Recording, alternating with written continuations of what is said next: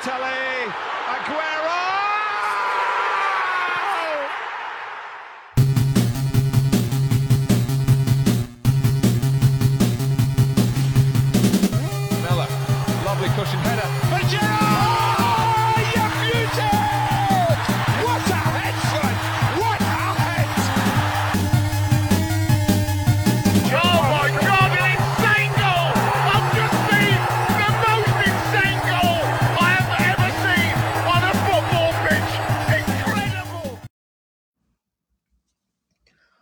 Hello，大家好，我是 Travis。啊、整整一个夏天没有跟大家就是在电台里见面了。对，反正但我这夏天过还很开心，还是挺开心的。不知道大家过得怎么样啊、然后下次节目的时候，我跟大家聊一聊我整个夏天都在干什么吧。对，然后关于这期节目呢，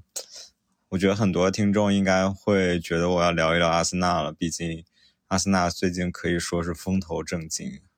之前在歇歇赛期的时候出了那个亚马逊的《All Nothing》阿森纳一季，然后也算是好评如潮，阿尔特塔也是圈粉无数。但是，呃，然后这个赛季阿森纳表现的又非常好，虽然明天要打 利物浦了，我感觉有点紧张，但是不管怎么样，我觉得作为阿森纳球迷，对阿森纳到目前为止的表现，我觉得是可以打一百分的。嗯，然后，但是我们这节目大家也如就是老听众应该也知道，我们一直是一个嗯落井下石，可以说是落井下石，从来不会锦上添花的节目。所以，我们这一期的主题肯定不是聊阿森纳啊。那在整个夏天过去，让我突然这么有非常强烈的想要更新的欲望的主题是什么呢？其实就是一部足球动漫，我觉得看到真的很兴奋啊，叫《青之芦苇》。然后就像我们这一期节目的标题一样，《青之芦苇》已经好到在很多的文章或者说很多的节目里，大家都会把它跟《足球小将》这部足球可以说是最最经典的一个足球漫画来做对比。那我们今天就来 聊一聊关于《青之芦苇》，它会不会成为一部比《足球小将》更好的足球动漫？然后有几点我先说一下，就是其实大家知道，虽然我看很多体育漫，但是也不能叫体育漫，体育番，但我 其实是一个伪二次元，我完全不配称得上是二次元，因为我是可以说是类型番的爱好者，就是只看体育番的这种。对，所以今天我们聊《青之芦苇》，其实也是限定于动漫，就是已经动画化的这些内容啊，不涉及到就是漫画里的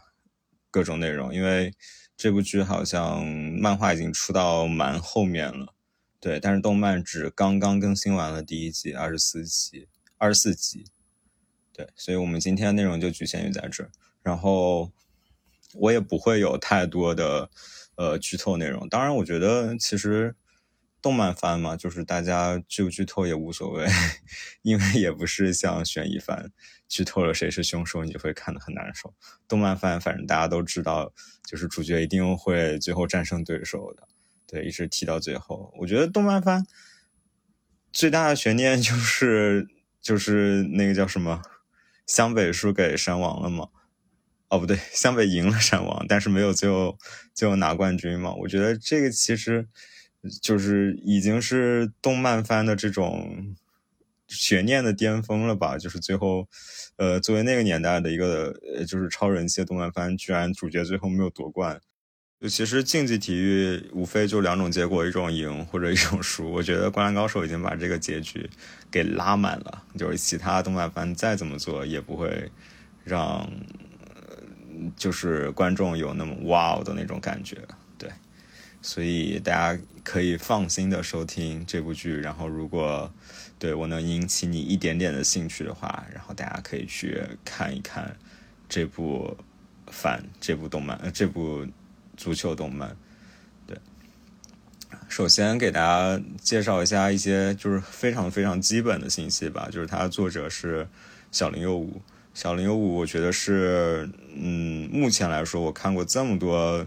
体育番里最懂，就是这个番在描述的体育的种类的这个作者了。对我觉得他是现在最懂球的，呃，漫画创作者已经是毋庸置疑了。我觉得大家好像都没有什么都没有什么疑问，对。然后后面我也会详细的展开这一点。然后关于主角的话，其实我觉得这一部动漫是一个双主角的设置，一个是青井伟人，就是我觉得算现在第一季到现在的一个绝对主角吧。他是一个呃来自一个小城镇爱媛县，爱媛，但是爱媛县也还挺出名的。一个足球少年，然后他是他家庭是一个单亲家庭，他妈妈为了养他和他的哥哥，其实是要打两份工，白天打工，然后晚上还要开一家风俗店，对。然后他的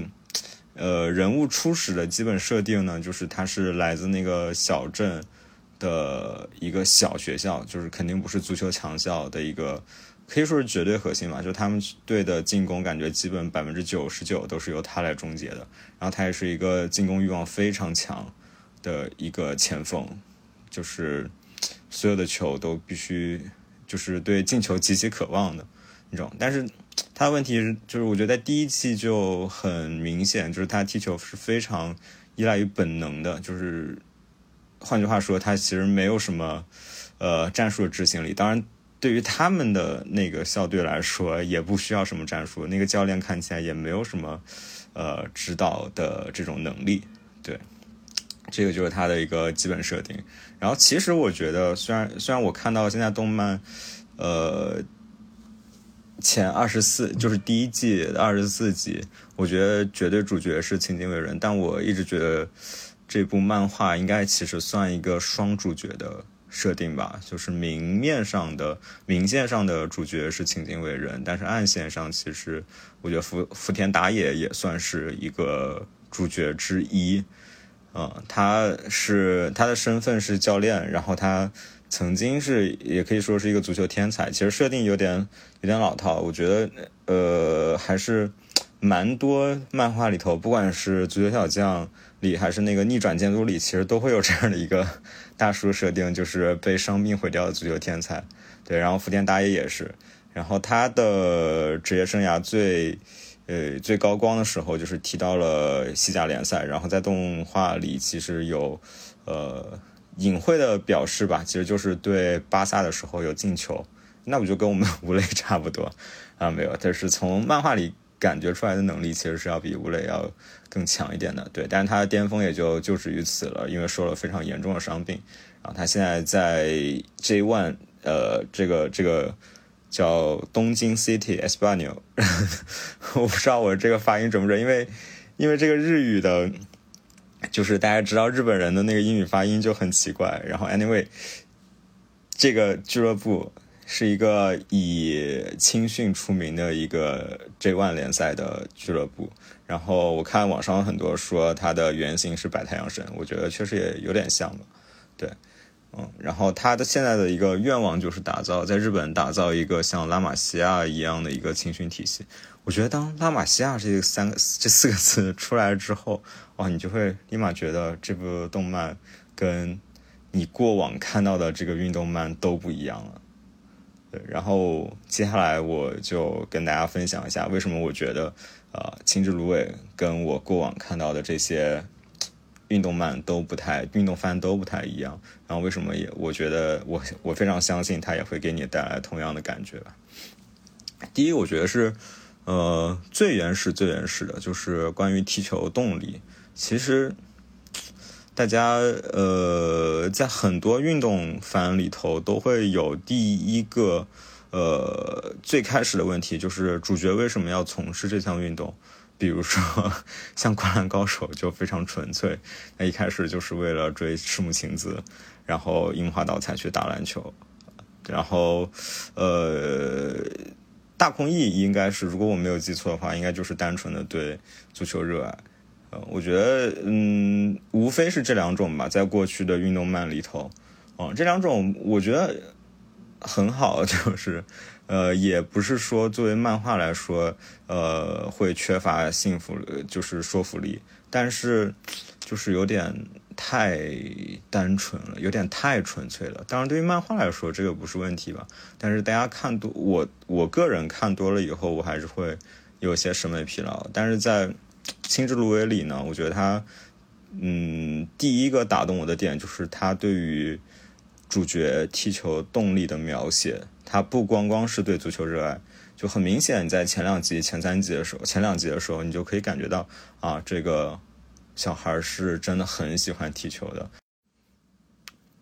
呃，就是从他在场上的这种表现，然后呃，包括其实他家庭，他妈妈是不太支持他踢球，但是他一直还是很想踢球。对，这个是我觉得。就是主角对足球的热爱是毋庸置疑的，因为运动嘛，运动番嘛，就是你最后肯定是要克服很多困难。你最后，呃，你的这些动力最底层的，我觉得肯定是你对于这项运动热爱。但是让《青芦苇》这部 番从一开始让我感觉，嗯，跟其他的运动番不一样，脱颖而出的就是他在这个底层的热爱当中，呃，之上还加入了一些。嗯，更现实的一些色彩吧，就是关于踢球动力。一个就是，我觉得稍微，嗯，其他番中也有出现，就是其实他有一点，就是代表自己的家乡，证明自己。我们之前也说过，就是他是来自爱媛县，就是一个小镇，相对来说一个比较小的地方的。然后他在刚刚被福田打野带到东京的时候，其实也有被呃青年队其他队友嘲笑，就是来自小地方。不是来自于所谓的这种足球强县这种的，或者说是来就是出身很好，但是这种嗯，我觉得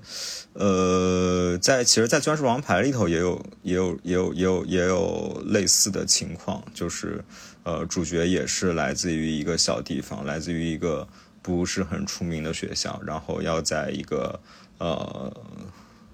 呃一个强校，就是。因为因为《钻石王牌》讲的是讲的是校园的棒球嘛，对，然后其实跟《青之芦苇》差不多了，《青之芦苇》就是在一个呃非常强青训体系非常强的一个职业队的青训队，对，都是一种代表家乡要证明自己的这种感觉。那我觉得最嗯让我觉得这个番与众不同的是，它最上面还加了一层，就是一个非常非常现实的元素，就是钱，就是。伟人想要踢球的一个很大很大的动力，来自于他想要通过足球去回报家人。啊，像我们之前也说了，他的家庭条件其实并不是很好，然后他是来自于一个单亲家庭，所以其实即使当时福田大业想要把他带到东京去参加呃青年队的试训，他也是非常犹豫的，因为他们家对他们家来说，呃。去东京的车票，然后参加青训、参加试训的这个费用，其实都是一笔不小的一个负担，啊，然后，但我觉得这一部分就是小林优武刻画特别好，特别细腻，也是我觉得第一个最戳、最戳、最戳泪点，也 反正是戳到我泪点的地方吧，就是他的母亲关于要不要放他去，呃。那个东京去试训，要不要支持自己的儿子走上职业生涯这条道路？因为我觉得在可能在其他的动漫里，可能作为家长就是义无反顾的、坚决的支持自己的孩子的梦想了。但是在嗯《青之芦苇》里，其实呃伟人的妈妈其实是有一点点犹豫的。就我记得非常非常非常深的一句台词，就是他。非常呃，有点甚至说就是面色有点难过的说，就是感觉足球把你从我身边抢走了呢。哦，我觉得这句话当时真的看得我好难受啊。这句话其实呃，从表面上看，感觉啊，其实他是不愿意伟人去离开自己，离开自己的家乡，去到一个陌生的城市去。呃，尤其是又是职业足球这样一个残酷的这条路的，但是，呃，我们看到在动漫里头，他其实又有在和俱乐部的这些相关人员去打听这些详细的情况，然后然后和哥哥一起在凑学费和生活费，甚至在他在伟人在我们的主角走的时候，他都没有嗯去送他，就是有呃就是。我记得那个画面应该是他在他他他那天是在店里，然后伟人是和呃兄长去和他的哥哥一起告别，然后去学校和友人一起告别，然后最后他的哥哥给他塞了呃一封他妈妈的信，然后包括给他一双新的钉鞋，对，然后 哇那个真的是应该算。青之芦苇第一个出圈出圈的一个画面吧，就是伟人在列车上读，呃，他妈妈给他寄的写的那封信的时候，而且据说那一天在日本是正好是母亲节，我觉得哇，在这个 timing，哇，放这样的画面，可以说一定是有意为之啊。对，那封信的内容大概就是，呃，我觉得读出来有点读出来有点羞耻，大概大概就是。啊，你是我的骄傲，然后你去，呃，追逐你自己的梦想吧。大概意思就是这个。然后大家如果如果有兴趣的话，可以去看动漫第三集。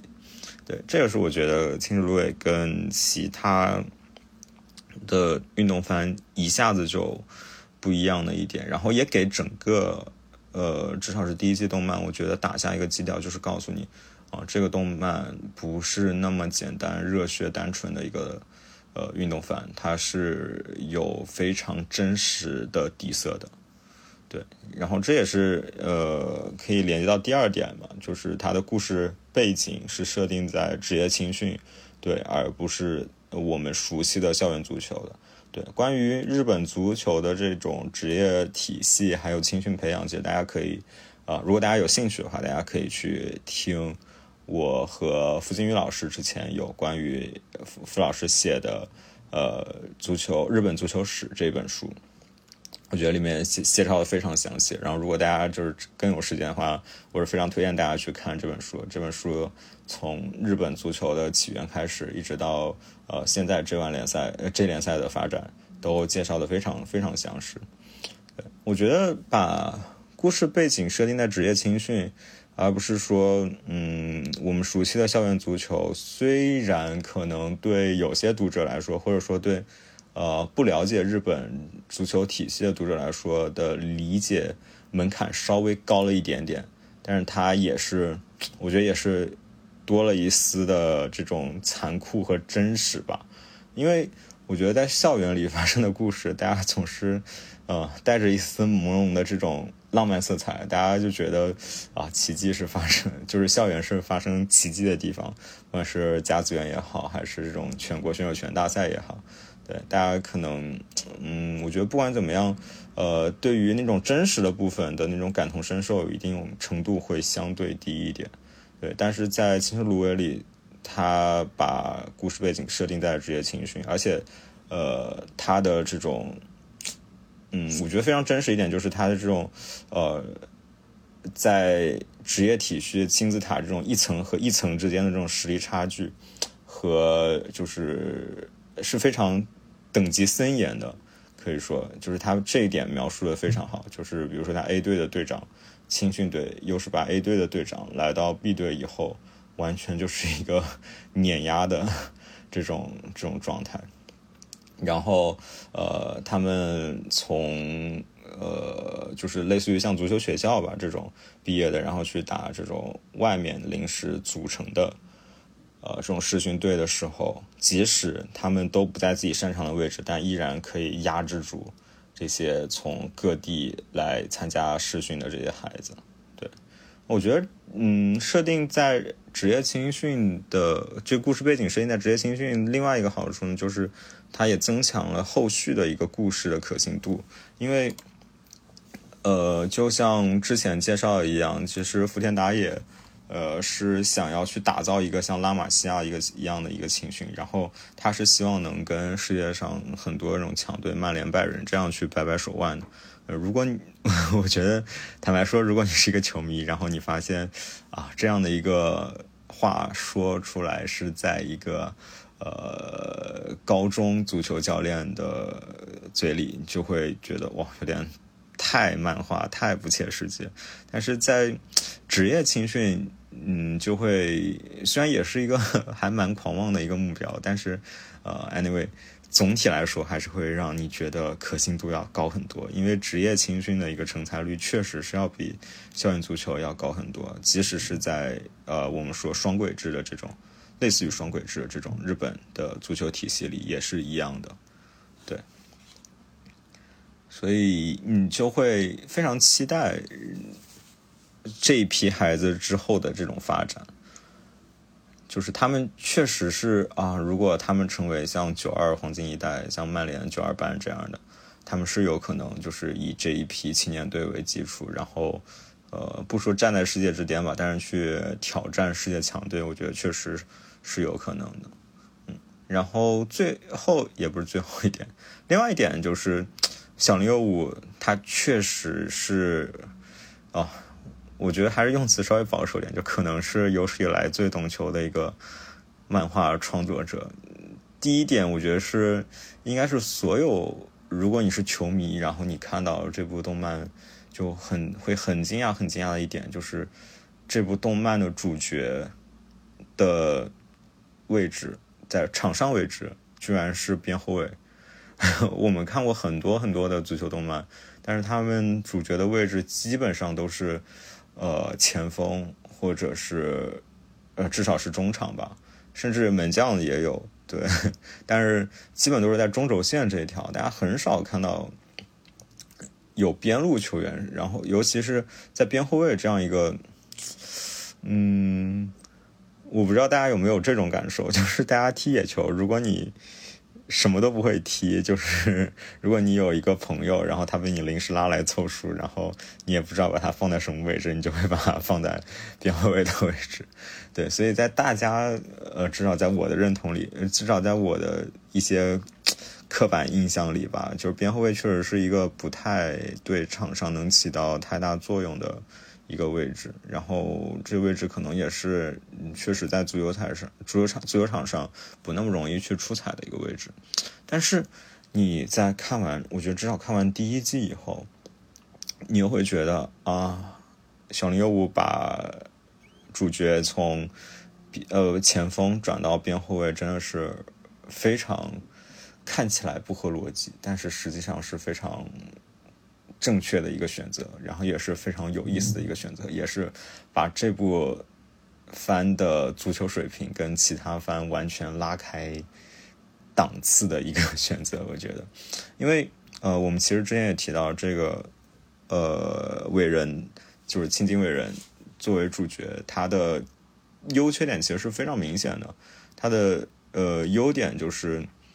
他的其实天赋很好。啊，虽然 虽然说他不是在一个，就是跟我们可能惯惯常认为的那种天赋不一样，他不是那种就跑特别快，或者说盘呃球感特别好，盘带特别好啊，也不是说那种长得特别强壮的球员，但是呃，他有一个类似于像挂一样 挂一样的一个一个能力，就是他可以在。足球场上看到类似于我们玩足球经理，或者说是玩实况足球、玩非法的时候的那种上帝视角的感觉，也就是说，他的视野是像呃一个盘旋在球场上的鹰一样，可以俯视整个球场的。然后他还有一些，他还有呃，然后附带的能力，还有就是他可以预判到。呃，未来可能几秒钟之内会发生的事情，所以他的传球是非常有预判性的，就是他对于整个局势的把控是非常好的。那大家听到这里，一定就会问出那句话，就是在动漫里头的那个女主，我觉得啊，女二吧，女二吧，我加带一点私货，我觉得是女二，女二发出的话吧，她说。为了发挥这样的能力，我也觉得他不应该踢前锋，最能发挥的位置应该是前腰，这也最少也是后腰，总之要踢中场的中路。哎，我当时的想法也是这样的，就是大家我觉得大家如果呃看球稍微多一点的球迷，一定会觉得哦，这不就是这个主角可能要变成皮尔洛的这种感觉？就是你有这样的一个视野，或者或者是哈维这样的，你一定最适合的就一定是组织型中场。但是，呃，其实大家再冷静想一想，就是 结合这个球员的缺点来想的话，其实中场并不是太适合他。一个就是他的，像我像我之前有提到的，他的身体条件其实没有那么好，对他的速度、他的灵活性都没有那么好。另外，他的技术也没有那么好，尤其是跟那些从小就接受职业队青训的呃人来球员来比的话，他的技术其实很差。然后，如果去踢中场中路的位置，他面临的其实就是呃后腰的围剿。对他，我觉得以他的这种身板。还有他的这种技术，其实是很难去摆脱，呃，后卫的围剿去发挥他的这个潜力的，对。但是边后卫是一个，呃，在进攻时相对来说受对手压迫就比较小的一个位置了。然后这个位置也是最能，我觉得最能发挥他视野优势的这样的一个位置。包括这部，呃，就是在漫画里发生。这个位置转变的时候应该是在一八年样子，然后后来关于阿诺德的故事，我觉得大家也也不用多说了。有人呃，像橘猫老师，著名的利物浦球迷，橘猫老师就觉得这个模板就是阿诺德，但是也有我也有球迷朋友觉得是坎塞洛，我觉得都差不多，反正是一个类似于一个组织型呃边后卫的这样的一个角色。对，然后另外一个。我觉得为什么说他最懂球，并呃，除了他对于这个位置的理解以外，呃，当然还有他，我觉得他是一个，他是唯一一个我看到的足球漫足球番里头把这种战术走跑位所有的空间都画出来，就像一个战术板一样，在动漫里给你画出来的，这个真的哦，让人让人觉得眼前一亮。就是如果你对战术有一定的兴趣的话。对，然后我觉得更重要的一点其实是，呃，在这部动漫里，他的呃亲近卫人至少在第一季，我看到他的成长其实不光光是这种身体和技巧进步，并不是说他变得更快、更高、更壮，然后也不是说他的技巧有多么突飞猛进的进步，就是比如说学会了甩牛尾巴、油炸丸子这种，或者踩单车这种，也都不是的。然后也不仅仅是，呃，他的心态有变化，当然这些都有，但是决定性因素其实是更多的是他对于足球的理解。我觉得，啊，第一部番，其实，呃，不是第一部番，第一季这部番的第一季，主角完全就是在学习认知足球，就是他完全是在跟着那个福田打野和 B 队的教练去，呃，包括他的队友。然后还有对手去学习认知足球，我觉得最最最最典型、最最经典的就是，嗯，教练问他足球是几个人踢的，然后其实我当时也懵了一下，我想足球，我当时以为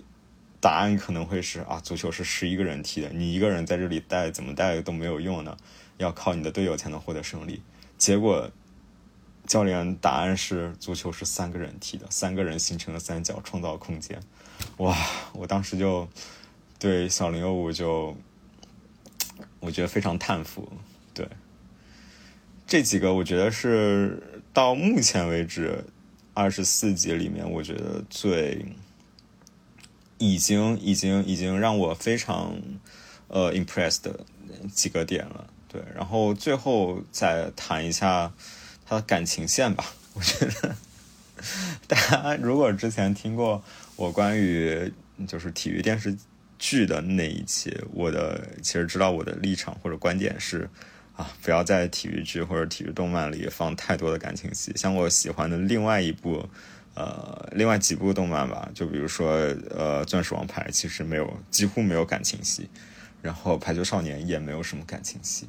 对我，我其实是。呃，就是你写运动番，你就好好写，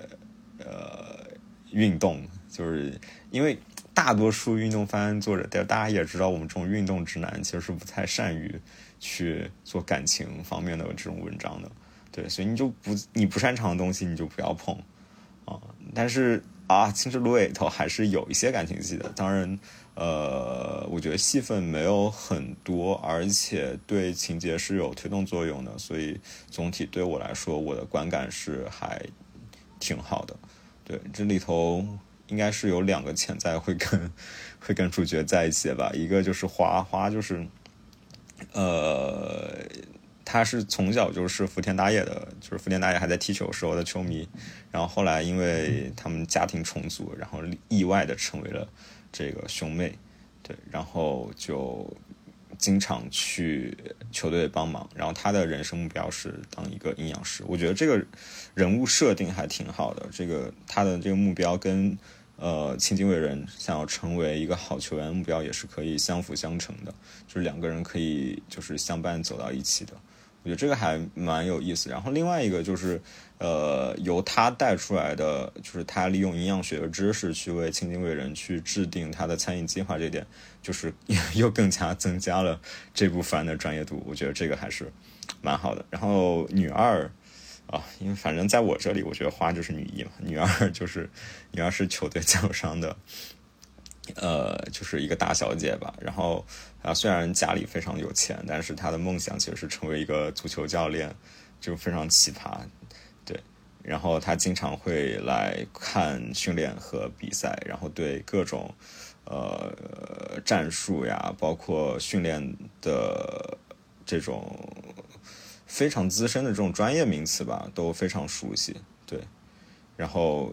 我我觉得光从我之前有跟大家提到，就是他问啊，为什么他有这样的视野，他有这样的这种洞察力，为什么不去踢前腰后腰，而是去呃，就是可以让主主角放弃踢前锋这种想法，去踢前腰后腰，我觉得可以感觉出来，作为一个呃初中生，在漫画里是初中生，初中生来说，他对足球的理解确实是非常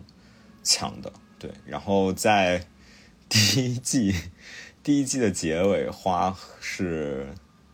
呃亲了男主，对，然后这个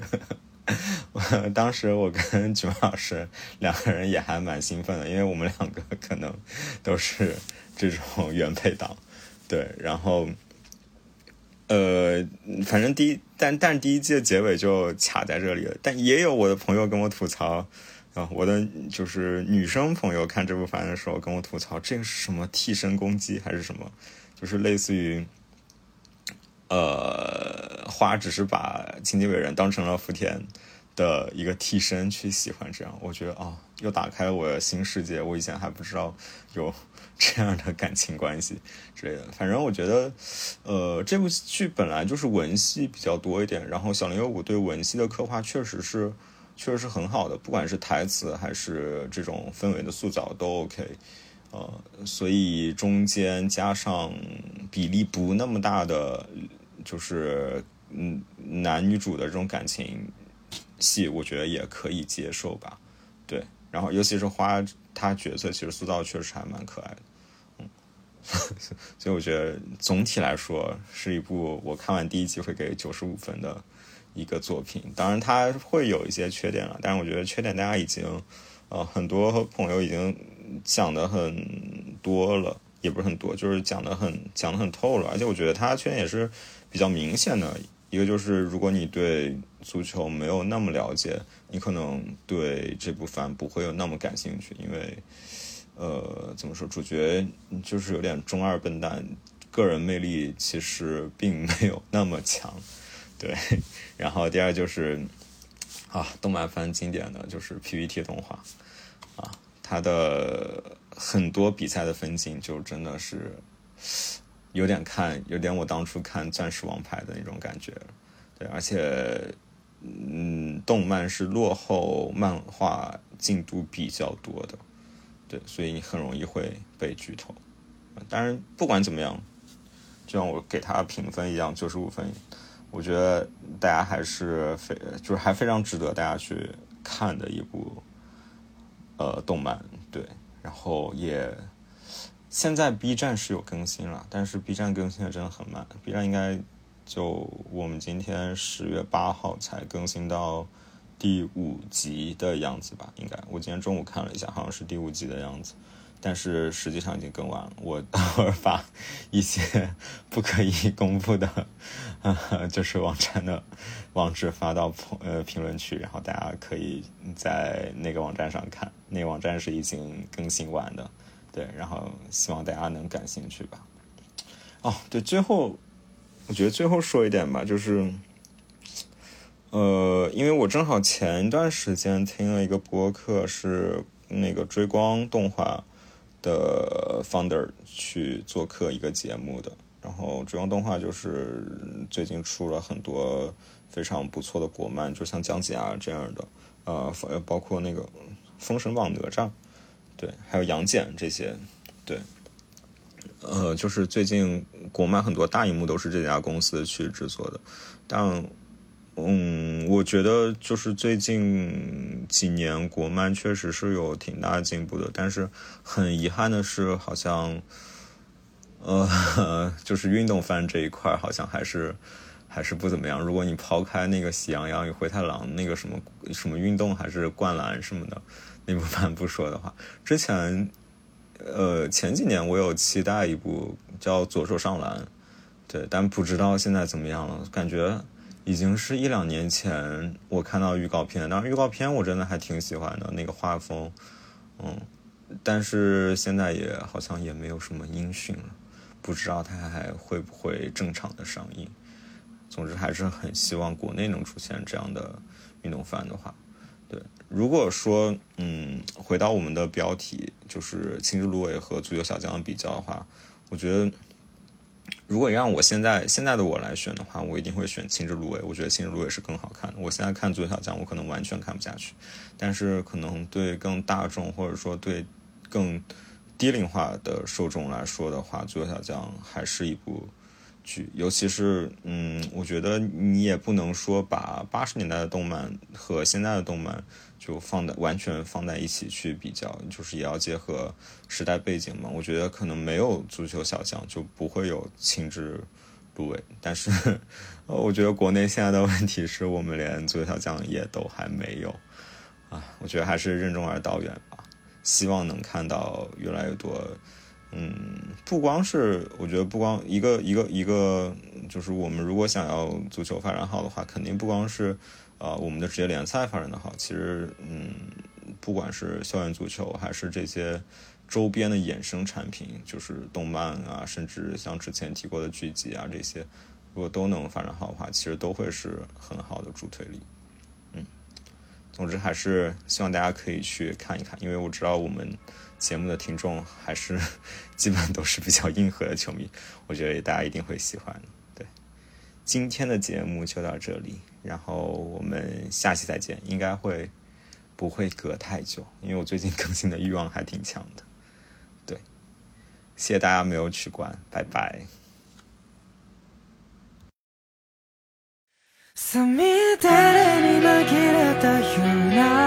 でも心で聞こえたような雨空切り裂いた閃光君の声が力になる。